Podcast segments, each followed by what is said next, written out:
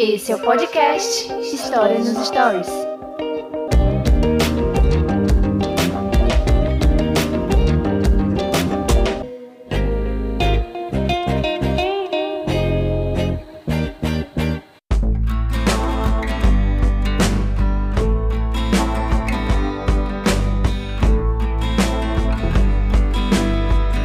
Fala, meus queridos, tudo certo? Sejam bem-vindos a mais um História nos Stories. Hoje quem tá abrindo sou eu, o Lucas, tá? Porque o Daniel tá um pouco doentinho, tadinho. Mas ele vai estar tá aqui comigo, Daniel. Não tosse aí não, fala aí Cara, com a gente. garganta inflamada, gripado. Assim, eu tô recuperando, né? Mas só que a vontade de gravar é grande que eu dou um jeito. Fala aí, Lucas, eu tô morrendo, cara. Ah, a gente adora gravar. É. Gra- gravar é a parte mais divertida. Foda é editar, foda é produzir e tal, mas gravar a gente faria isso todo dia. Esse é o problema do editor, né, cara? Ele tem que se virar pra isso. Aí, mas sem problema, eu posso falar um pouquinho mais hoje pra gente fazer. Hoje nós vamos falar um pouquinho, gente, de democracia. Eu acho que vai ser um papo bem geral, na verdade. Eu não quero entrar muito em história da democracia, ir muito longe. Mas acho que é um assunto pertinente, ainda mais que ela tá ameaçada nos dias de hoje, né? Então a gente vai falar um pouquinho disso e vai ser bem tranquilo, na Então é verdade. isso, cara. Então aproveita logo aí, segue a, o Stories Stories onde você estiver ouvindo, tá aí no Spotify, Deezer, qualquer lugar, cara, segue.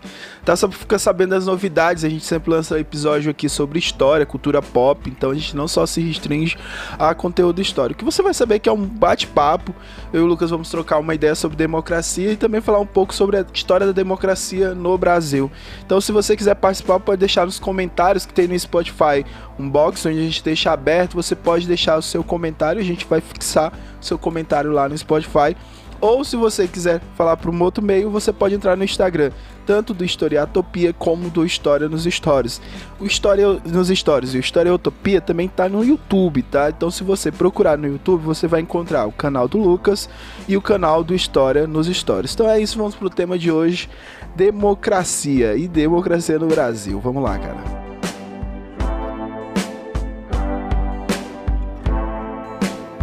E aí, Lucas? Por onde começar? Ô, ô, essa frase tem realmente que ser a nossa frase. Tem. Né? Então todo episódio a gente tem que. Vou, eu vou decretar agora. Todo episódio a gente É. vai começar com essa frase porque ela é boa. É a nossa pauta de início aí, cara.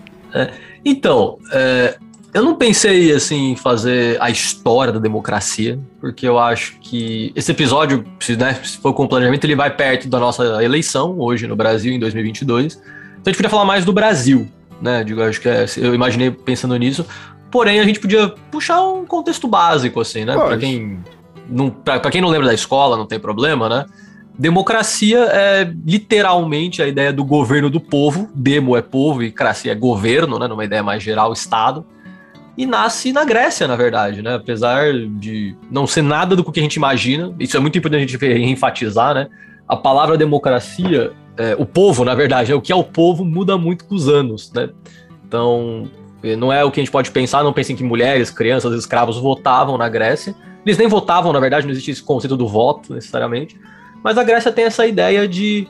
E se a gente reunir pessoas que vão confiar em outras pessoas e elas vão tomar decisões pro rumo né, da gente, pra gente discutir o que é certo, o que é errado, pra onde a gente vai, né?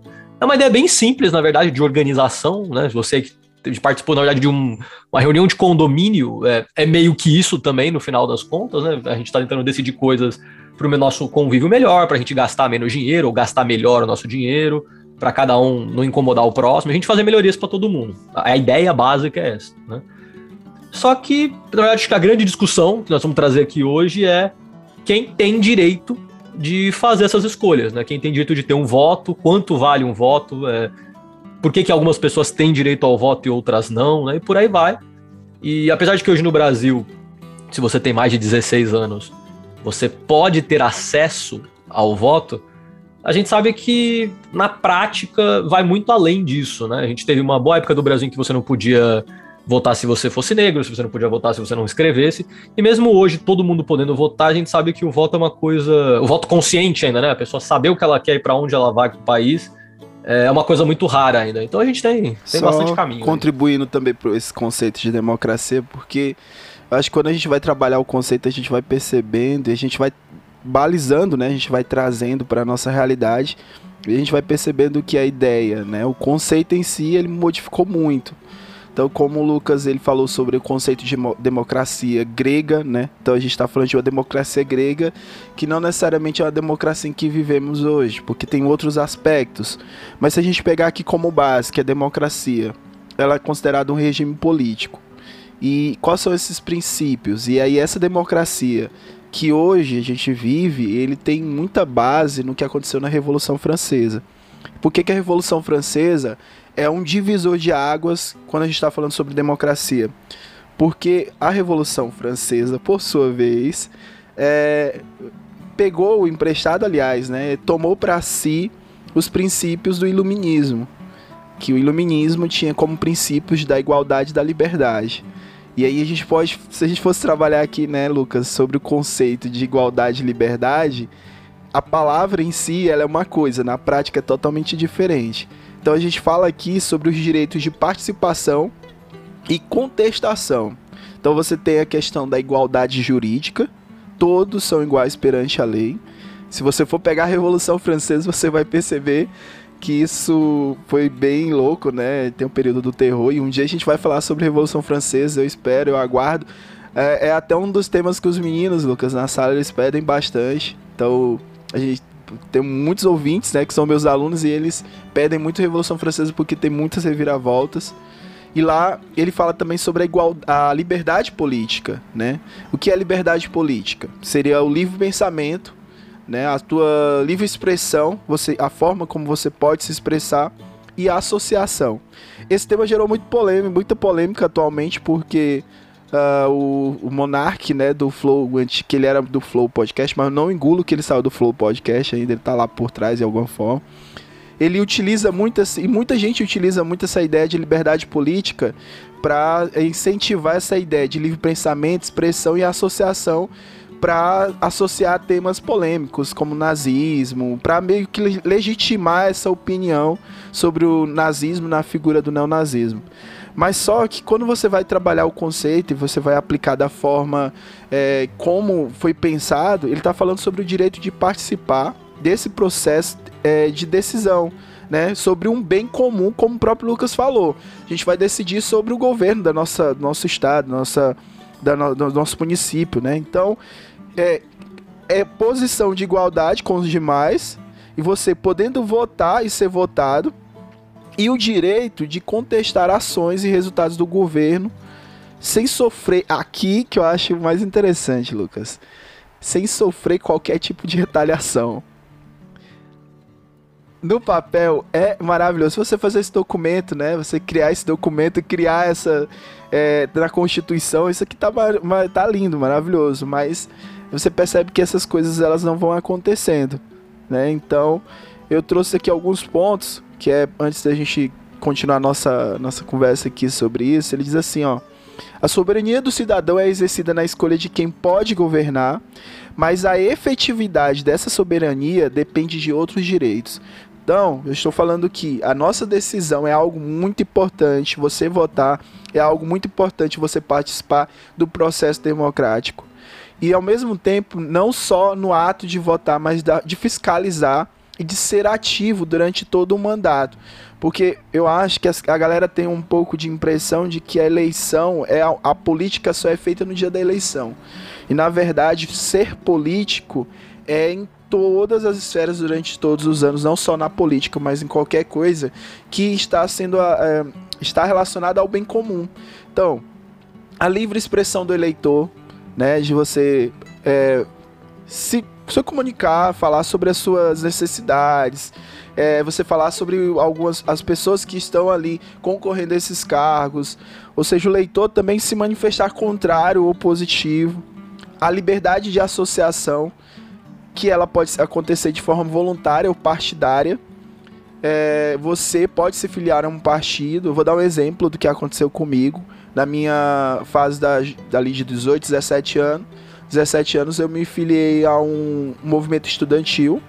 E nesse movimento estudantil eu, era, eu passei por um tempo sendo voluntário, depois eu, eu participei como um processo na parte partidária, já da organização do movimento da, da é, estudantil e questão de organização de viagens e tudo, e também para conduzir para o sistema, porque a gente pensa que na eleição uh, você só tem aquele o candidato, né?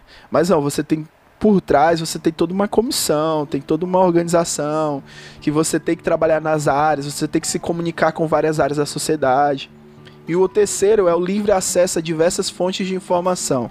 E isso é muito importante, porque é, você ter. É, é importante e perigoso e ao mesmo tempo você tem que ter um filtro, né?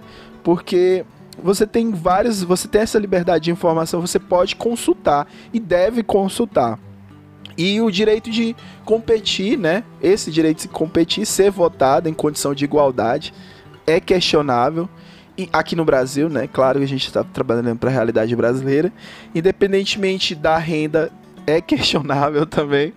Escolaridade, gênero, etnia, religião, coloração ideológica e por aí vai. Então, só pra gente poder passar aqui pro Lucas, eu acho que era interessante a gente trabalhar esses pontos, falando frase, desses pontos. Eu, né? acho interessante. Duas frases, na verdade.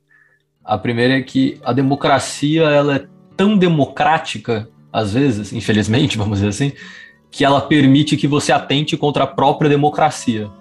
Né? É, e eu acho isso uma falha em algum sentido. O monarca que você citou é um exemplo interessante. Na verdade, sim, o monarca, no final das contas, ainda é um civil.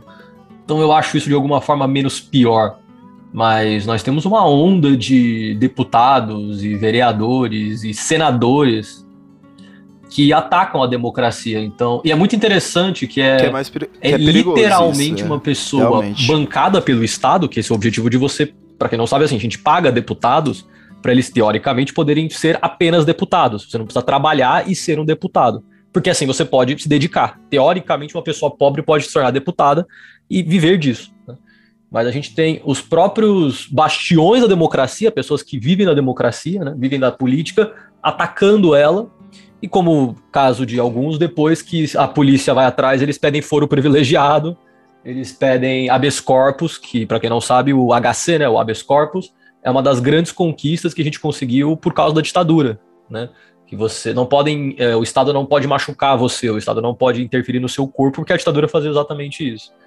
É, então, quando a gente tem agentes do Estado atacando a democracia, a gente chega num nível um pouco mais problemático de discussão, como o próprio presidente, que a gente falou, né? Então, essa é a primeira coisa que eu acho curiosa da nossa democracia. Ela, a falha da democracia é essa, ela é tão democrática que permite que atinja a própria democracia. E um outro ponto importante que o Daniel comentou, que é o que a gente fala muito aqui, né? Isso é uma outra coisa que eu aprendi também depois de atuar com política, assim, tudo é política. Absolutamente tudo é política. Eu sei o quão é chato para algumas pessoas, para a maioria eu diria, esse papo sobre política, né? E eu não nem julgo, porque eu sou o cara que vê, sei lá, todo dia CPI, eu vi todos os dias da CPI. E isso afeta a minha sanidade mental, isso me deixa triste, isso me deixa irritado. Eu realmente entendo as pessoas que escolheram não, não entender a política e não procurar sobre política, porque isso afeta o emocional delas. Eu acho uma justificativa muito válida. O que, que eu preciso sempre lembrar? Alguém governa você gostando ou não, você votando ou não, você participando da democracia ou não, você continua sendo um residente do Brasil e alguém governa, alguém vai escolher por você. E aí, a partir desse momento, eu decidi tentar fazer alguma coisa assim. Você não precisa ser deputado, você não precisa ser vereador, você pode atuar, atuar no que você acredita, atuar no que você faz e tentar lidar com isso. Quando a gente fala que tudo é política, cara, o preço do arroz é política o que você come na mesa. Hoje a gente está comendo mais ovo do que frango, e antes a gente estava comendo mais frango do que carne, porque o preço explodiu, e isso é política. Né? O que a gente veste é política, o que você pode comprar de roupa é política. Se o seu filho vai estudar numa escola de qualidade, ela sendo pública ou privada, isso é política. Eu só fiz universidade pública na FRJ porque alguns anos antes, na verdade, bem poucos anos antes, né? Um ministro da educação, que foi o Haddad, fez um projeto para que todo mundo pudesse fazer o Enem e o Enem fosse uma porta de entrada para qualquer faculdade do país. Eu não teria feito faculdade se não fosse política. Então, quando a gente fala de democracia, a gente fala de política, eu sei que são palavras que remetem a uma coisa chata ou remetem a uma coisa ruim, né? Mas eu acho que esse é o, é ponto central assim que a gente está falando. Democracia é, é o governo do povo, mas o povo não participa. E isso é uma coisa que eu espero que esse podcast toque alguém ou por aí vai, né? É, a gente pode votar desde os 16 anos, o que não quer dizer que a gente participe da política. Né? Participação da política, infelizmente, exige é, proatividade, exige você ter tempo, no final das contas, também, ter entusiasmo, é, passar tempo fazendo alguma coisa e não com a sua família, com seus amigos, né? É, participação na política exige você pesquisar, exige coisas que cansam. Eu não tiro é, o mérito de ninguém que não queira por causa disso. Mas tudo é política, tudo que a gente toca é política e tudo para onde a gente vai é política. E se manter neutro, ou se manter alheio, no caso, né? Também é um ato político. Né? É a gente dizer, tipo, cara, não me importo o que aconteça, inclusive comigo, né? Ou com os meus familiares, ou com meus amigos, porque, porque foda-se. Mas como a gente sempre fala, é, alguém vai votar, alguém vai escolher e para algum lugar vai o nosso país. A gente, querendo ou não, a gente só tenta empurrar o leme do barco, né?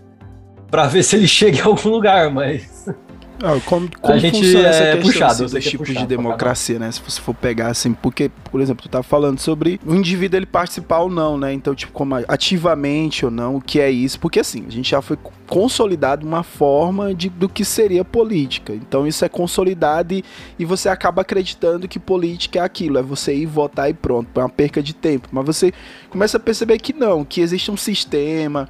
A gente vai já já falar sobre a democracia no Brasil, mas você hoje tem dois tipos, né? De forma teórica, você tem a democracia que ela é representativa e você tem uma democracia participativa. A democracia participativa, ela tem uma participação direta dos cidadãos nas decisões políticas. Já a democracia representativa, que é a nossa democracia, a democracia, a democracia atual no Brasil, é a transferência dessa capacidade de decidir né, para um representante eleito. Então, na prática, você hoje, nos estados modernos, a democracia que, que, é, que funciona, aliás, democracia que é usada é a participativa. Você tem em alguns momentos na história uma democracia representativa, mas você vai perceber que essa democracia representativa é para o governante, não para o povo. Eu vou explicar um pouco sobre isso. Na democracia representativa, o poder da decisão é é, é, delegado pelos cidadãos a um representante político. Isso acontece até no bairro, quando você tem associação de moradores, onde você, é, de, você vota em alguém ele é um delegado. Isso acontece em muitos tipos. Por exemplo, no, no, movimento estudantil você também vota em delegados, e esses delegados, eles. A palavra delegado, delegar, é delegar o direito a alguém. E ele tem o direito de votar pelaquela comarca ou pelo aquele grupo. Então, por exemplo, nos Estados Unidos, né? O país que tornou esse modelo de democracia representativa como um, modelo é, ativo é a democracia dos Estados Unidos, né? Democracia representativa como um, instru um instrumento de cidadania, a ideia do sufrágio universal, e é um outro conceito que eu tenho que trazer aqui para você, que é o voto universal e o direito de ser, de votar e ser votado. Um outro ponto aqui é, que a gente tem que lembrar é esse controle social dos mandatos. Então, as instituições republicanas, e aí a gente vai falar sobre os três poderes, é essencial para que tenha um controle sobre os mandatos, para que você não vote alguém e essa pessoa gaste dinheiro público com uma passeata ou algo do tipo, ou gaste com um comício ou algo do tipo, ou uma motociata ou algo do tipo. Porque você tem que ter alguém fiscalizando e aí a divisão dos três poderes é essencialmente importante para você ter um judiciário, você ter um legislativo e executivo. Então, quando há necessidade e a importância de numa democracia a gente dá ênfase de que são três poderes e não só um poder.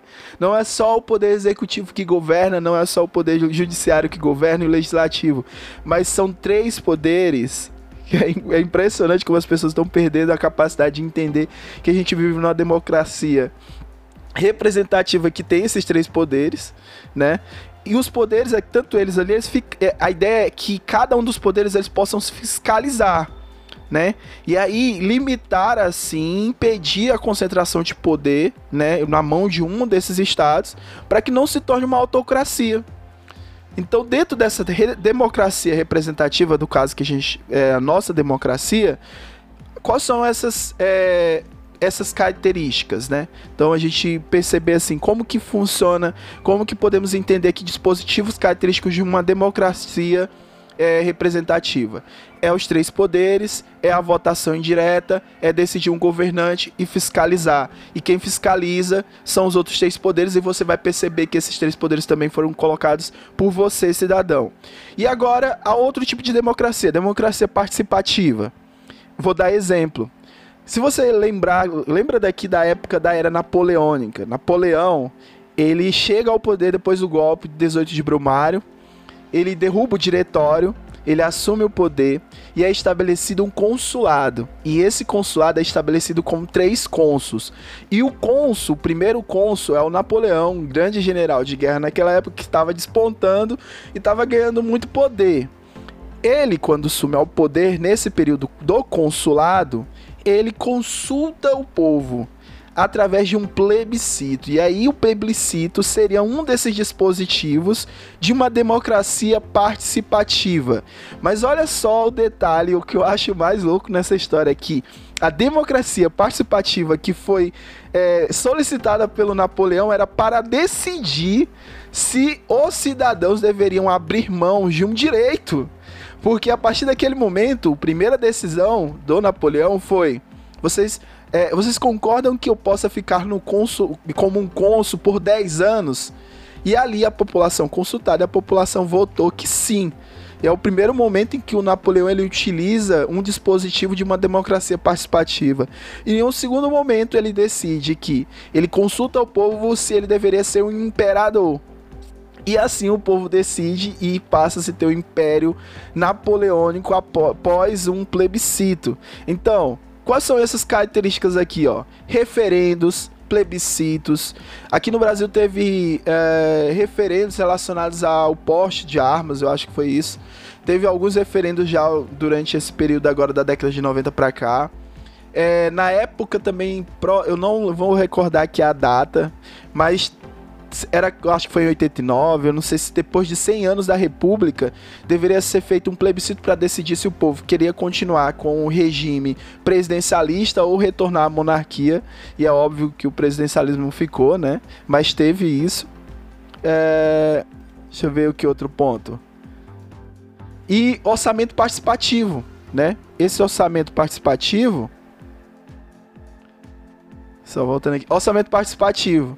Onde você consegue ali dentro desse orçamento participativo ali do Estado, você, por exemplo, interferir para uma construção de uma obra específica, que é para a sociedade. E aí essa, aquilo que é arrecadado é mediante o governo, mas ele contém, ele tem a participação da, da população. O conselho cons, é, consultivos, onde a população ela tem um conselho dentro, isso aconteceu na Grécia e as audiências públicas que de fato existe na nossa, né, no nossa democracia representativa, onde essas audiências são levadas problemas da sociedade, situações em que possam é, transformar em um projeto de lei e esse projeto ser votado e algo do tipo. Então, basicamente, são essas vias, essas diferenças de duas democracias. Não sei se eu fui muito enfadonho, Lucas, em trazer esses dois elementos. Não, cara. nunca é. Acho importante é, esse lance da democracia direta e indireta, né? É, vou dar uma nuance diferente para vocês terem uma ideia, assim. É, tecnicamente falando, o Japão é uma monarquia parlamentar. tipo, eu sei que a gente não associa essas coisas, né? Mas é, assim como a Inglaterra, é uma monarquia parlamentarista, né? E monarquia à parte, vou focar na parte do parlamentarismo, é, você vota em partidos, como o caso do Japão, por exemplo, você vota em deputados, você vota em partidos também, e o partido vencedor escolhe o primeiro-ministro. O primeiro-ministro do Japão, que é, entre aspas, né, como se fosse o presidente deles, né? Ele é só um cara que representa o partido que ganhou. Então você vota num partido, você vota num, num projeto político, vamos dizer assim, né? E por aí vai. É, não vou, acho que a gente não, não faz sentido muito a gente entrar aqui no que, que a gente acha ou deixa de achar sobre opinião, sobre o, qual sistema é mais funcional. Todos os sistemas têm suas falhas e, e suas vantagens, né? Mas Daniel fez um ponto interessante quando a gente fala de plebiscito. Eu lembro de um único plebiscito, eu tenho 26 anos, para quem não, não sabe. Eu lembro de um que eu tava muito jovem, assim, que era sobre porte de arma de fogo. Eu lembro desse plebiscito, assim. É, foi Se esse. o porte de arma de fogo e o comércio tinha que ser, é, sei lá, mais livre ou menos livre. Era uma pira bem genérica, assim. E eu não participei porque eu era jovem, mas eu lembro que tinha esse plebiscito. E a galera votou para ter, para ser menos livre, né? Para ter mais é, qual, qual, palavra usar aqui, para o porte de arma de fogo ser restrito para menos gente. Né? Isso faz bastante tempo. Assim. Controle. E o plebiscito, teoricamente, é o mais próximo que a gente tem de uma decisão direta, só que também não dá para você votar todo dia em alguma coisa. A gente elege as pessoas justamente para elas escolherem, teoricamente, o que nos representa. Né? E um fator importante, isso eu acho que é um, uma coisa que a gente tem que mudar nas pessoas, é uma coisa que eu acho que a gente falta aqui. É, Votar para presidente é importante, que é o que vai acontecer esse ano? Sim. O presidente, em última instância, ele representa o nosso país lá fora, né? E aqui dentro também. De fato, uma decisão de um presidente realmente tem influência. Mas o presidente não faz nada sozinho. É, o que eu acho que a gente pode sempre abrir a discussão é o seguinte: quais são os problemas que você sente que a sua, que a sua sociedade tem, a sua cidade, que seja o seu bairro, né? Ou que você quer que melhore, não precisa ser um problema, né? Eu gostaria que, sei lá, minha cidade incentivasse mais a arte e a cultura. É, cara, na sua cidade, não é o presidente que vai resolver isso. Muito provavelmente vai ser, sei lá, um vereador que vai fazer um projeto de lei. Ninguém, assim, conheci pouquíssimas pessoas na minha vida que se importam em escolher vereador em escolher. Na verdade, assim, as pessoas votam de verdade só para presidente mesmo, né? No máximo um senador aí, mas, tipo, as poucas pessoas que se importam com deputados, com deputado federal, estadual. Cara, sendo muito sincero, a, a, de fato um presidente pode te ajudar a conseguir um plano econômico melhor e você ter um emprego, né? Mas eu acredito que a pessoa que mais pode mudar a sua realidade é o senador, é o senador, é o vereador, que o prefeito ainda é um cara distante muitas vezes, né? E eu deixo sempre essa dica, assim, sendo muito sincero, porque eu fiz isso e deu certo comigo. É, mano, vereador é uma pira que você consegue trocar ideia com ele. Você consegue marcar uma reunião com o vereador se você tiver uma ideia, se você tiver um projeto, se você reunir pessoas, né, para ter alguma coisa na sua cidade, você consegue falar com o vereador e trocar ideia. Não todos, alguns são mais abertos do que outros, mas não é uma pira tão surreal, tá ligado? E você saber que tipo de vereador você quer conversar, porque os vereadores geralmente eles se dividem, tipo, ah, esse aqui é o cara da cultura, esse aqui é o cara que vai cuidar da saúde. Não, não é uma regra, mas muitos fazem isso, né? Então, reunir pessoas que querem, desde consertar um buraco na sua rua, até que tenha mais feiras, por exemplo, que tenha mais coisa de comércio, ou que tenha mais cultura, eu acho que faz muito mais sentido você pensar em vereadores, pensar em políticas públicas de cidade, do que necessariamente de Estado. Porque, apesar da política ser representativa, né, o cara tá lá para representar você, no dia a dia essas coisas são muito distantes para a maioria de nós, né? Tanto que eu lembro de uma pesquisa que saiu, vou pedir pro Daniel depois botar na descrição e tal, assim, a maioria das pessoas de São Paulo não Nossa. sabe quem é o governador de São Paulo. Complicado. A maioria das pessoas de São Paulo. Entendeu? A maioria das pessoas. A, a, a cidade de São Paulo era o Bruno Covas, que era o prefeito, e ele faleceu logo em seguida. A gente, hoje, quem governa São Paulo é o vice do Bruno Covas. A maioria das pessoas não sabe o nome desse cara. Então. E a gente tá falando literalmente da maior cidade da América Latina. Né? É, e aí volta no que a gente tá falando desde o começo. É, política, infelizmente, envolve é, você se dedicar, envolve você ler notícia, envolve você entender o mínimo que está acontecendo, saber os vereadores da sua cidade, saber os prefeitos, saber o que está acontecendo, justamente para você ter que cobrar, você saber o que tá, para onde ir, o que não funcionou e o que funcionou. Mas a gente não chegou ainda num nível de estrutura, na, minha visão, que permite uma pessoa que trabalha fazer isso, que permite uma pessoa que tem filho fazer isso. Você tem que dar o seu tempo para outras coisas e política sempre acaba colocando para último plano. Eu super entendo essa linha. Por isso que eu acho que a nossa política é representativa, ela é participativa, mas na prática não. Na prática as pessoas que estão ali não representam o povo e na prática as pessoas que podem votar não estão participando da política. E infelizmente eu acho que isso é uma pira que é individual. Eu não consigo pensar em tanto como resolver isso em larga escala. Campanhas de conscientização e outros projetos a gente faz, ensinar política na escola. Acho que o que a gente está fazendo aqui é uma discussão também. Mas no final das contas, você só vai se interessar por política se você quiser. E é difícil. Eu, eu entendo que é, é sempre complicado. complicado. E até para trabalhar em sala de aula, cara, porque são, acho que o pessoal, os meninos, eu acho que eles acham mais chata essa parte política do Brasil, né? Eu gosto muito de história do Brasil, prefiro dar aula de história do Brasil. E quando eu tô dando aula de história do Brasil, não tem tanta morte e, e, e como a Revolução Francesa. Explicar para eles, os meninos eles gostam, cara, hein? eu tô falando sério, mano, tô falando da realidade da sala de aula. Os meninos gostam de saber quem foi o Guilhotin, Joseph Guilhotin, que idealizou a guilhotina e por que, que ele queria um ângulo oblíquo na guilhotina. Agora eu vou falar sobre política do Brasil, os caras vão falar sobre o voto do Cabrecho. Eu tenho que me desdobrar de todas as formas para transformar isso em algo interessante. Mas é necessário que você saiba porque você conhecer a sua história, é a velha historinha. Você entende basicamente por que, que hoje está dessa forma, por que, que político ainda consegue passar por fazer tudo de errado e ainda conseguir ter votos e conseguir ter apoio popular. Então, a gente vai fazer uma viagemzinha aqui básica, rapidinha, não, a gente não vai demorar muito, sobre, sobre a democracia no Brasil, tá? Então, primeira coisa, é, professor, né? Falar assim, professor Lucas, professor ele teve democracia no período da colonial? Óbvio que não. No período imperial, não. Né? A gente está falando de um período onde não existia democracia. O Brasil foi, é, uma, é uma das últimas democracias, últimas, última consolidação de democracia na América Latina. E só vai acontecer em 1889. E olha lá. Então você tem o final do período imperial. É, e você tem o Brasil que passa por um período ali a partir de 89, onde você vai viver o período da República Velha. E aí a República Velha, a gente tá bem em aula agora de história, tá, gente? A gente puxa lá de 89 até 1930. E aí você tem um tipo de, de, de forma de poder que é a oligarquia. Né, oligárquica, que é o governo de poucos, uma consolidação de uma elite cafeeira domina todo o cenário político e você vai consolidando esse poder e a forma desse poder através do voto de cabrecho, onde seriam os coronéis. E aí já é uma herança da Guarda Nacional, onde você tem pessoas, você tem é, pessoas no âmbito regional que dominam grupos de pessoas, presta atenção. E isso vai escalonando desde a Câmara dos Vereadores, aí deputados, e vai chegando até na esfera presidencial, onde você tem nesse período da República Velha um período chamado Café com Leite, que se você for bitolado e cair nessa ideia de café com leite, você vai errar, porque na verdade era a alternância de poder de fazendeiros e também cafeicultores, predominantemente mineiros e de São Paulo, mas você percebe que é a oligarquia que está no poder. Então, o voto e o direito de concorrer a cargos eletivos nesse período é censitário. O que seria censitário? Seria por renda. E aí você vai lembrar dos alqueires de mandioca, que você tinha que ter tantas sacas de mandioca, senão você não podia votar. É, esquece aqui participação feminina, esquece participação de soldados e esquece participação de analfabetos nesse período, tá bom?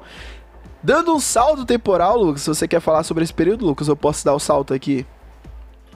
Dando não, não, manda ver, manda ver. Senão hora, vai ficar muito grande o episódio. temporal aqui, a gente vai pra Getúlio Vargas. E aí o GG, que a gente vai ter episódio pra falar. Cara, a gente tem muito episódio pra falar de galera aqui, né, cara? A gente tem muita coisa. O GG, em 1930, ele dá um golpe. Junto com os militares, os militares dão um golpe lá e botam o GG no poder.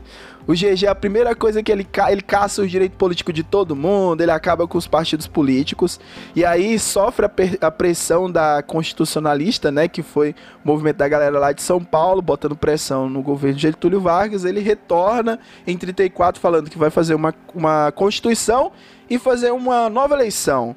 E aí, nessa nova eleição e nessa constituinte, o voto a mulheres, o voto a mulheres, então poder votar em mulheres foi inserido o voto passou a ser secreto, isso em 1934. Olha esse rolê, cara. De 1889 até 1934, o voto não era, sec não era secreto no Brasil. Era a época do voto de cabresto que os caras estavam vendo quem tu tava votando, porque se tu votasse errado, tu ia pegar pancada, mano. Tu ia pegar taca, peia. Outro, nessa de 34, a obrigatoriedade do ensino primário Mano, só a obrigatoriedade do ensino primário no Brasil foi estabelecida em 34. Não foi porque o Vargas era bonzinho, não, cara. É porque o resto da América Latina já estava bem à frente disso e o Brasil ainda permanecia de forma arcaica para manter essa estrutura de dominação. E as leis trabalhistas para os trabalhadores urbanos.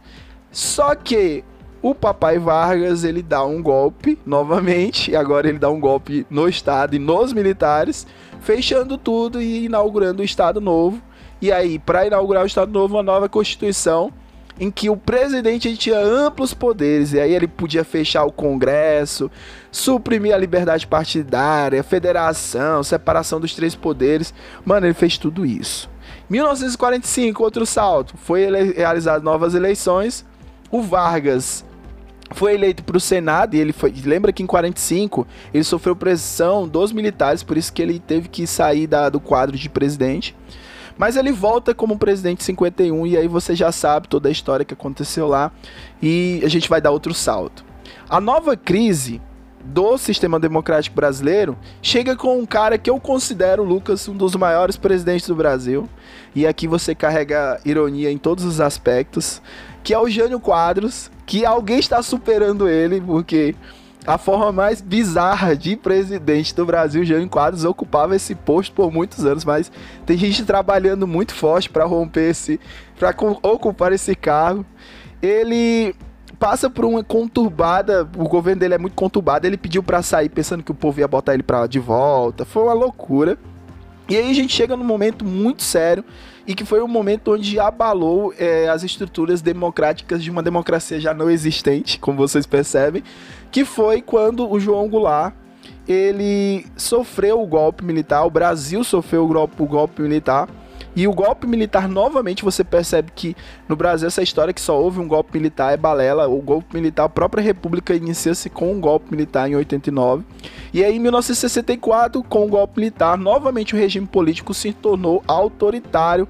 E aí você tem é, cassação de direitos políticos, tortura, assassinato, exílio, extinção de partidos, dissolução do Congresso, uh, as eleições não eram diretas, eram indiretas, principalmente, aliás, para todas as esferas, mas os cargos majoritários como governador e presidente. E tudo isso você tem praticamente 64 para 84, inexistência de período democrático. Vem a abertura política, vem a lei da anistia em 79, que aí retoma novamente os passos à democracia, o estabelecimento do pluripartidarismo em 79, as eleições para governador em 82 e a principal medida delas, que é um ponto marcante para a democracia brasileira, que é a Assembleia Nacional Constituinte de 87, onde temos a famosa e tão lembrada, e você que estuda, você que está aí para o Enem, está se preparando para o Enem, tem que pegar, pegar um tempo e ler sobre a Constituição Cidadã de 1988, que é inaugurado o período da nova república, e aí o, o ser democrático no Brasil passa a ter o sufrágio universal e participativo de direitos civis, dos direitos civis e sociais a partir daquele momento. Tá? E aí é a nova república, que é o período de maior estabilidade democrática do Brasil. Então, se você acha que a gente está vivendo um momento de instabilidade, algo terrível, cara, imagina que já vivemos tempos piores. Hoje, a ideia de nova república é que, dentro do contexto da história do Brasil sobre democracia, a gente está sofrendo uma ameaça. E aí a gente volta ao que o Lucas, lá no início do episódio, ele falou, que é por que, que esse tema, a gente trouxe esse tema hoje para que a gente pudesse estudar, entender o conceito, conversar e bater um papo é que por mais que a gente viva uma nova república e de um período de maior estabilidade democrática no Brasil, a gente sofre uma ameaça, uma ameaça terrível que isso pode levar novamente a anos de instabilidade. Então eu acho que o contexto aqui, Lucas, eu te entrego lá eu, eu, a gente deu a volta e eu te entrego lá no começo quando você falou sobre é, essa Eu tenho ameaça, só um comentário cara. divertido para fazer antes. O Jânio Quadros, eu, eu gosto. Sabe o que é o gênio quadro? Sem, sem maldade. todo mundo, todo mundo, todo mundo que tá aí mora em cidade um pouco grande tem o doidinho do bairro. Você conhece um doidinho do bairro que tá por aí? É o doidinho do bairro. É um cara estranho que muitas vezes mora na rua, ele é o doidinho do bairro da região. O Gênio Quadros, para mim, foi o maior doidinho de bairro que a gente já teve. Ele só chegou na presidência, entendeu? Mas ele era um cara meio doidinho, mas tudo bem. Eu acho ele excêntrico. Eu, eu não. Ele foi prefeito, Isso, ele foi prefeito de São Assim, Paulo, eu não sairia numa briga de bar por ele, também. mas eu acho ele engraçado. Mas, tirando a parte né, de piada, é, a gente volta para isso, sobre ataques à democracia, sobre o que é democracia e como manter a democracia. E eu acho que tem muitas esferas, tem muitas discussões, tem muito, muito disso. E uma frase que também sempre volta para mim, eu tenho certeza que o Daniel já ouviu essa frase, que é muita frase que o professor de história escuta, que é o seguinte: Porra, professor, como é que a galera deixou aquilo acontecer? Como é que a galera. Porra, professor, a galera era burra? Porra, professor, como é que, tipo, a galera na Alemanha deixou o nazismo acontecer? Como é que a galera na Revolução Industrial aceitou as condições de trabalho horríveis da Revolução Industrial? Como que a galera na ditadura militar deixou ela acontecer? E eu acho que sempre volta para isso, assim. Primeiro que ninguém deixou. Apareceu uma galera, normalmente uma galera maior, com arma na mão, e falou assim: então vai acontecer isso aqui. E foi isso que aconteceu a gente tem uma. Eu diria que faz parte de como a gente conta a história, apesar de não ser o ideal. A gente sempre conta a história pelos vencedores. Então, a gente né, escuta muito que os indígenas deixaram-se ser dominados, as pessoas deixaram a revolução acontecer, a gente sempre parte do pressuposto de que houve um vencedor e houve uma pessoa passiva na história. E quando a gente estuda um pouco mais fundo na faculdade, a gente ouve outras discussões, a última coisa que os indígenas fizeram foram ser passivos. Né? A última coisa que aconteceu na ditadura militar eram as pessoas que eram contra ela serem passivas. Só que essas pessoas morreram. Essas pessoas foram torturadas, essas pessoas foram presas, essas pessoas foram exiladas, e as que não passaram por tudo isso morreram também. Entendeu? Então, é, eu acho que esse é um assunto que eu sempre deixo claro. É, não é que as pessoas deixaram acontecer, é que sempre tem um lado que tem normalmente o monopólio da força, que tem mais dinheiro, que tem propaganda. Acho que hoje em dia é, uma estética, uma propaganda, um post impulsionado no Twitter vale muito mais do que ter arma na mão, muito mais. Acho que a gente entra na nova era. Grupo de Telegram, de grupo Telegram, de WhatsApp, meme grupo. mal feito, meme mal feito de propósito, né? Estética, propaganda e rede social, eu acho que essa é a nova era da política. Acho que isso dá muito mais vantagem, muito mais viabilidade de fazer o que você quer do que pegar em arma. Mas, e nós estamos em desvantagem. Eu não tenho como impulsionar. Se eu pudesse impulsionar os nossos posts, eu impulsionava o nosso podcast. Só que isso custa dinheiro. Eu não tenho como impulsionar para todo mundo ouvir esse podcast. Eu não tenho como pagar um designer para fazer uma arte. Eu não tenho como fazer um grupo do WhatsApp com um milhão de pessoas. Então, é isso que eu sempre volto para falar para a galera. Assim, as pessoas não deixaram acontecer, as pessoas não foram passivas. O que não quer dizer que também não haja permissionismo, vamos dizer assim, né? É, falando com todas as letras, porque a gente sempre falou com todas as letras aqui, né? O Bolsonaro, eu acho que ele flerta justamente com essa linha. Ele toda hora ele faz algo que todo mundo meio que sabe que não é para fazer, ele vai lá e faz. E a gente sempre faz assim, poxa, Bolsonaro, na próxima não pode, hein? E aí ele faz alguma coisa de novo e fala, porra, Bolsonaro, na próxima não pode. E ele ameaça a democracia constantemente. E quando o presidente ameaça a democracia, deputados se sentem à vontade para ameaçar a democracia e depois prefeitos, e depois civis, e depois qualquer pessoa se sente à vontade para ameaçar a democracia, e uma hora pode acontecer alguma coisa ruim. E aí todo mundo, se um dia acontecer, todo mundo vai dizer, porra, como é que a gente deixou chegar? E a gente deixou chegar aí com esse tipo de coisa. Com pessoas é, ameaçando a divisão dos três poderes, é, dizendo que tem que pegar o STF na porrada, com pessoas dizendo que não vão aceitar a eleição. Todas essas, essas micro infrações são acumuladas contra a democracia né? Apesar de tudo isso, eu sempre sou, eu tento ser o cara positivo, eu acho que as coisas vão dar certo, eu acho que independente do que aconteça, eu acredito que a democracia será respeitada, e se não for, a gente vai fazer o nosso possível para que isso aconteça, né?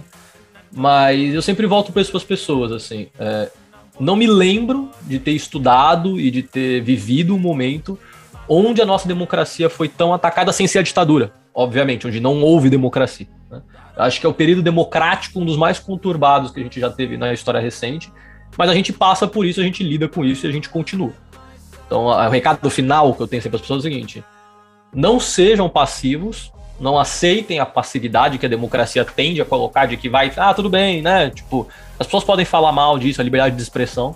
Não, a democracia tem que ter limites para ela se manter como democracia. E ao mesmo tempo entendam que acontece um pouquinho todo dia. O golpe de 64 foi exatamente isso. Não foi um dia que as pessoas decidiram dar um golpe.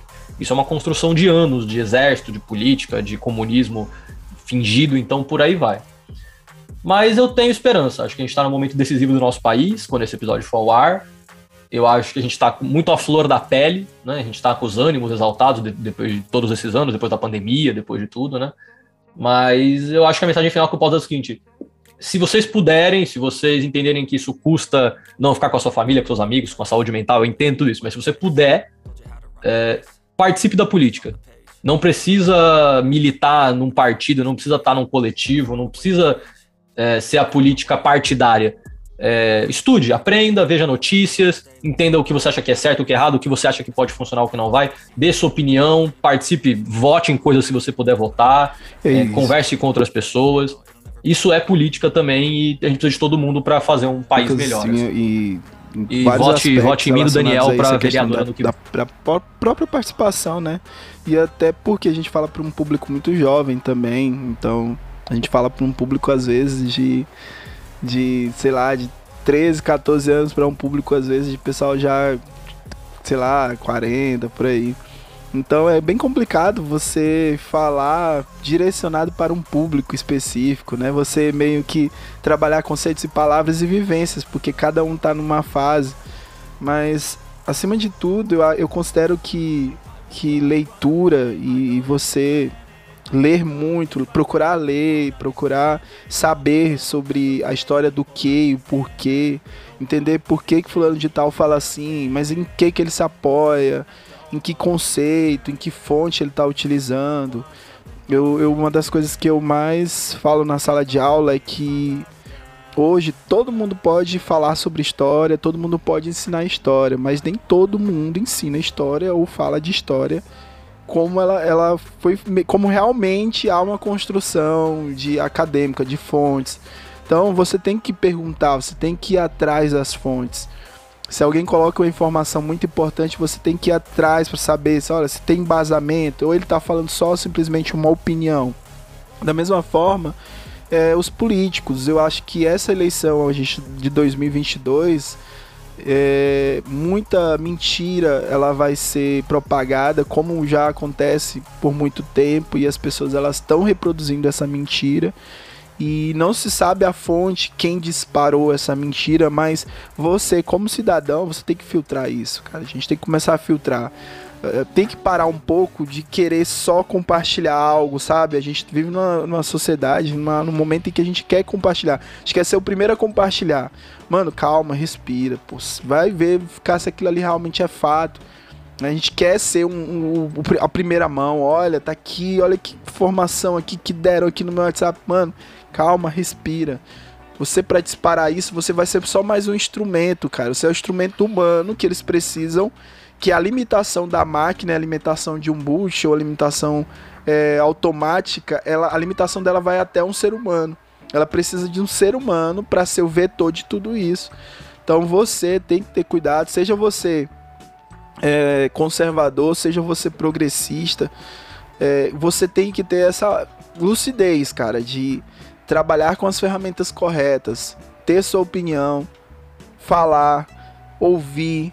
Eu sei que é muito difícil, eu pregando sobre isso é algo meio que não que talvez não vá funcionar nada, nada, nada, mas eu, eu acredito que você tem que ser esse filtro, cara. E a democracia passa por isso, né? Passa pelo cidadão ser consciente. E é isso, Lucas. Eu acho que ficou legal, cara. Ficou claro. A gente conseguiu conversar aqui num tempo legal e falar sobre democracia. E, claro, falta muita coisa. De cara, por que, que vocês não falaram sobre democracia no, em tal época, tal época?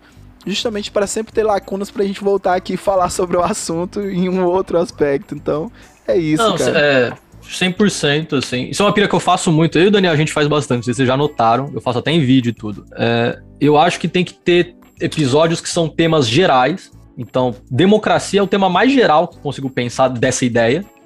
E, cara, a gente pode fazer episódio para sempre, assim. É, eu não só acho que, que a gente podia, assim, vamos falar sobre democracia, como funcionou na ditadura, a gente faz um episódio só para isso. A gente só tem que citar aqui para fazer um geralzão, né?